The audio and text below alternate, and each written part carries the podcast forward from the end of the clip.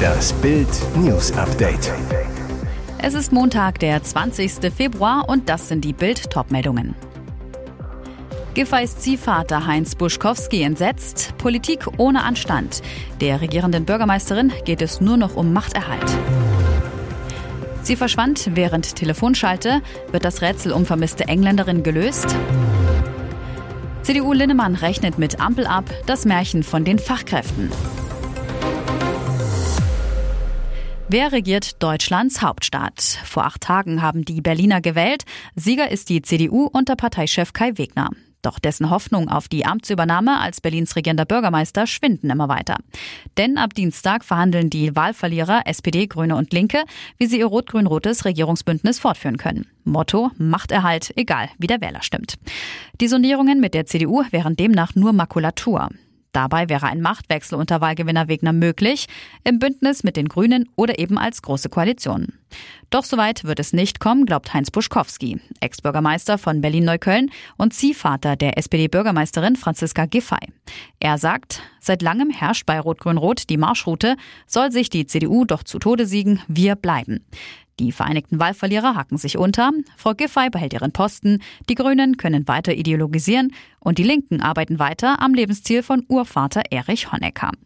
Boschkowski sieht größte Gefahr für unsere Demokratie. Unsere Werte gehen dabei vor die Hunde, der politische Anstand wird abgeschafft, die Wähler haben den linksideologischen Kurs der alten Regierung abgestraft, wollen eine neue andere Stadtpolitik. Folge wäre, die Regierung tritt ab, die Opposition übernimmt, nimmt deren Plätze ein. Und der Wähler lernt, er kann ankreuzen, was er will, das Ergebnis bleibt immer gleich. Ob die Akteure getragen sind vom Vertrauen der Bevölkerung, interessiert nicht wirklich. Leichenfund im Flüsschen Wire. Ist es die vermisste Nicola Bulley? Vor 23 Tagen wurde die 45-Jährige nur wenige hundert Meter entfernt des Fundorts zuletzt gesehen. Seitdem hält der Fall ganz England in Atem. Rebecca Smith, Chefermittlerin der Polizei Lancashire, bestätigte, dass eine Leiche im Wasser gefunden wurde. Eine finale Identifizierung des Leichnams steht noch aus. Seit drei Wochen sucht die Polizei mit der neuesten Hightech-Ausrüstung, Sonartechnologie, einem speziellen Tauchteam und Rettungsexperten nach der Zweifachmutter vergeblich. Das war passiert. Die Zweifachmama brachte ihre Töchter an einem Freitagmorgen zur Schule. Dann brach sie mit ihrem Hund Willow zur Gassi-Runde auf. Sie gingen am Ufer des Flusses Wire spazieren, wie so oft in der Vergangenheit. Viele andere Hundebesitzer dort kannten Nicola vom Sehen. Auf der Gassi-Runde wählte sich die Finanzberaterin in eine Telefonschalte ihrer Arbeit ein. Das war um 9.01 Uhr. Rund neun Minuten später wird Nicola ein letztes Mal an dem Ufer gesehen. Um 9.35 Uhr findet man ihr Handy auf einer Bank. Hund Willow läuft herrenlos umher und Nicola ist wie vom Erdboden verschluckt. Ihr Smartphone ist noch immer in die Teams-Konferenz eingewählt. Dann beginnt die große Suche. Mit Hubschraubern, Tauchern, Fährtenhunden, Dutzenden Beamten, Plakaten und sogar Sonargeräten wird nach Nicola gefahndet. Nichts. Derweil macht den Leuten vor Ort ein weiteres Phänomen zu schaffen. Immer mehr Gruseltouristen kommen zu dem Uferweg, an dem Nicola verschwand. Unter ihnen sollen auch YouTuber sein und viele, die Selfies von den vermissten Plakaten schießen. Ein Vorsitzender des Gemeinderats rief sie zu mehr Respekt auf. Das ist kein Publikumssport. CDU-Vize Carsten Linnemann hält den Fachkräfteplan der Ampel für unrealistisch und gefährlich. Linnemann zu Bild, es ist völlig illusorisch, dass jedes Jahr 400.000 Fachkräfte nach Deutschland kommen sollen. Die Bundesagentur für Arbeit unter Andrea Nahles will so die Zahl der Erwerbstätigen stabil halten. Hintergrund, die deutsche Wirtschaft leidet unter einem massiven Mangel an Fach- und Arbeitskräften. Unternehmen finden keine Beschäftigten mehr oder müssen lange nach ihnen suchen. Das Problem dürfte sich noch verschärfen, weil in den kommenden Jahren geburtenstarke Jahrgänge in Rente gehen. Die Bundesregierung will die Lücken an Fachkräften in Deutschland künftig auch mit viel mehr Arbeitskräften aus dem Ausland füllen. Es sollen verstärkt Nicht-EU-Bürgerinnen und Bürger ohne anerkannten Abschluss ins Land kommen dürfen. Auswahlkriterien sollen etwa Berufserfahrung oder Deutschlandbezug sein. Das Bundeskabinett hatte Ende November entsprechende Eckpunkte beschlossen. Die Ampel muss aufhören, Märchen zu erzählen. Linnemann rechnet vor. 2021 kamen aus Drittstaaten außerhalb Europas rund 530.000 Menschen zu uns. Nur ein Bruchteil davon, rund 40.000, kam zu Arbeitszwecken. Wie wollen wir bei dieser geringen Quote auf 400.000 Fachkräfte zusätzlich kommen? Linnemann warnt, es fehlen der Wohnraum, die Schulen, die Kindergärten, unsere gesamte Infrastruktur ist dafür nicht ausgelegt. Die Ampel muss aufhören, Märchen zu erzählen. Sie will nur die Hürden für die Einwanderung immer weiter absenken und öffnet das Tor für ungesteuerte Zuwanderung. Das dürfen wir nicht zulassen. Rund um die Marienburg sterben Buchen ab. Jetzt wird aufgeforstet. 11.000 Bäume für den Burgwald. Seit über 150 Jahren thront die Marienburg über dem Kahlenberger Leinetal. Das Schloss, ein Geschenk von König Georg V. an seine Ehefrau Marie, überragt eine grüne Oase aus bis zu 200 Jahre alten Buchen. Doch die Idylle täuscht. Seit über vier Jahren setzt Trockenheit dem alten Wald stark zu. Die Bäume können kein Wasser mehr aufnehmen, werden krank, sterben ab. Jetzt hilft das Unternehmen Lavera Naturkosmetik aus der Region mit einer Spende von rund 11.000 Bäumen. Seit Anfang des Jahres wird rund um den Marienberg gebuddelt, gebaggert, gepflanzt. Forstwissenschaftler Jürgen Netten, der die Aufforstung betreut, wir mussten vorher alte kranke Buchen fällen, den Boden am Südhang gut vorbereiten. Was jetzt hier noch an alten Bäumen steht, werden wir wohl auch noch verlieren, wenn es weiter keine geregelten Niederschläge gibt. Nach der Rodung lockert ein Bagger mit Räumrechen vorsichtig den Boden. Die Löcher für die Setzlinge werden mit einem Bohrer per Hand gemacht, bis zu 45 Zentimeter tief. Helfer setzen die zwei Jahre alten Bäumchen ein. Ein Zaun soll vor Wildtieren schützen. Nennen, ansonsten lassen wir die Natur einfach machen. Buchen werden nicht mehr gepflanzt, sondern Arten, die mit der Trockenheit besser zurechtkommen. Rot- und Traubeneichen, Kirsche, Esskastanie, insgesamt rund zwei Hektar. Und jetzt weitere wichtige Meldungen des Tages vom Bild Newsdesk.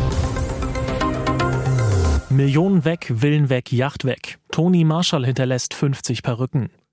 Er schwelgte fast sein ganzes Leben im Luxus und verlor am Ende alles.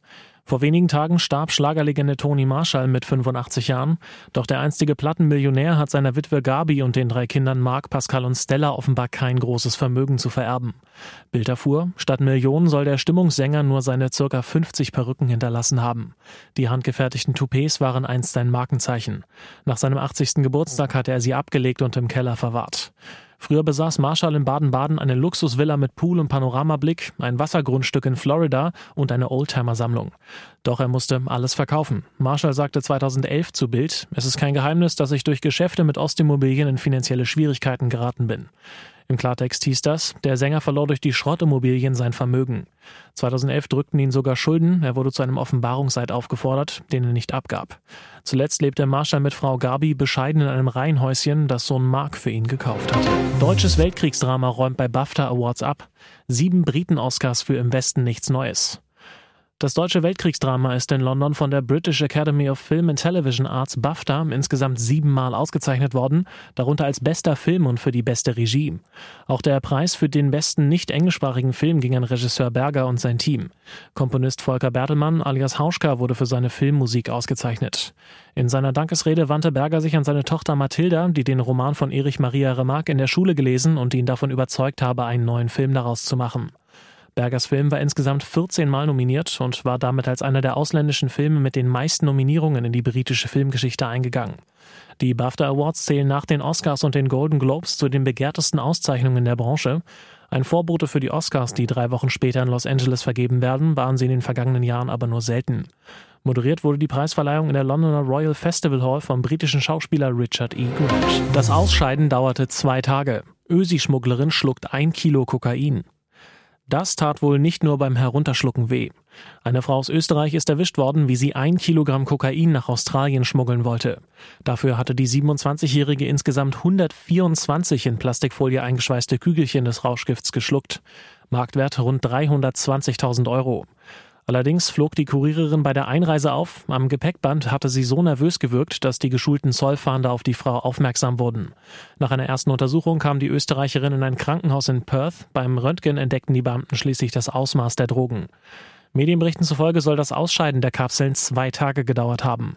Da die Praxis des Drogenschluckens hochgefährlich ist, weil die Kapseln platzen können, befand sich die Patientin unter ärztlicher Aufsicht. Doch das ist noch nicht alles. Angeblich hatte die Bodypackerin auf dem Flug von Europa nach Australien bereits acht der Kügelchen ausscheiden müssen, diese aber wieder geschluckt. Die 27-Jährige wird am 10. März vor einem Gericht in Perth angehört. Bis dahin darf sie sich frei bewegen. Im Falle einer Verurteilung drohen der Ösi-Schmugglerin bis zu 25 Jahre Haft. Traumtore und Sorgen um Adeyemi. Zauber- und Schmerzsieg vom BVB. Selten war der Meisterkampf in der Bundesliga so eng. Nach 21 Spieltagen sind drei Mannschaften punktgleich. Bayern, Union und der BVB haben 43 Punkte. In der Winterpause lagen die Schwarz-Gelben noch neun Punkte hinter den Bayern. Nun sind sie seit Anfang Oktober wieder gleichgezogen. Borussia Dortmund springt durch den souveränen 4 zu 1 Sieg über Hertha BSC auf Rang 2. Durch das Stadion halt es bereits, wer wird deutscher Meister? BVB Borussia. Spieler des Spiels Karim Adeyemi. Der Nationalspieler erlebt allerdings einen kuriosen Abend. Erst Hackentor, dann Torschmerz.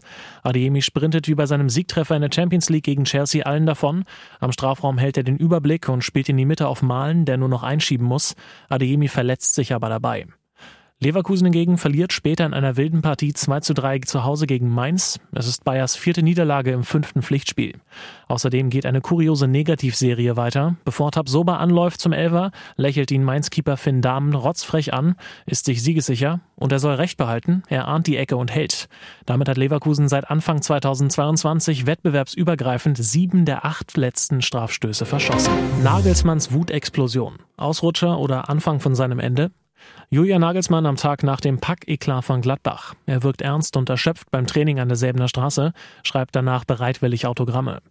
Die große Frage, war es eine einmalige Entgleisung oder etwa der Anfang vom Ende seiner Karriere als Bayern-Trainer? Nagelsmann stürmte nach dem 2 zu 3 gegen Gladbach wegen der roten Notbremsekarte gegen Upamecano Richtung Schiri-Kabine, brüllt, das ist doch ein Witz, will der mich verarschen oder was? Auf dem Rückweg schimpft er in der Mixed-Zone vor Journalisten, mein Gott, mein Gott, ein weichgespültes Pack. Ärger bekommt Nagelsmann dafür auf jeden Fall. Der DFB-Kontrollausschuss hat ein Ermittlungsverfahren eingeleitet. Im ersten Schritt wird Nagelsmann zu einer Stellungnahme aufgefordert. Ziemlich sicher gibt es mindestens eine Geldstrafe. Und die internen Konsequenzen beim FC Bayern? Es gab immer wieder Querelen um den Trainer, der Rauswurf von neuer Trainer Tapalovic, der folgende Zoff ums neuer Interview, die fehlende sportliche Konstanz, sein merkwürdiger Haie-Spruch. Die Bosse stärkten ihm schon demonstrativ den Rücken nach dem Paris-Sieg. Sportvorstand Hassan Salihamidzic zeigte nach der Entgleisung in Gladbach Verständnis.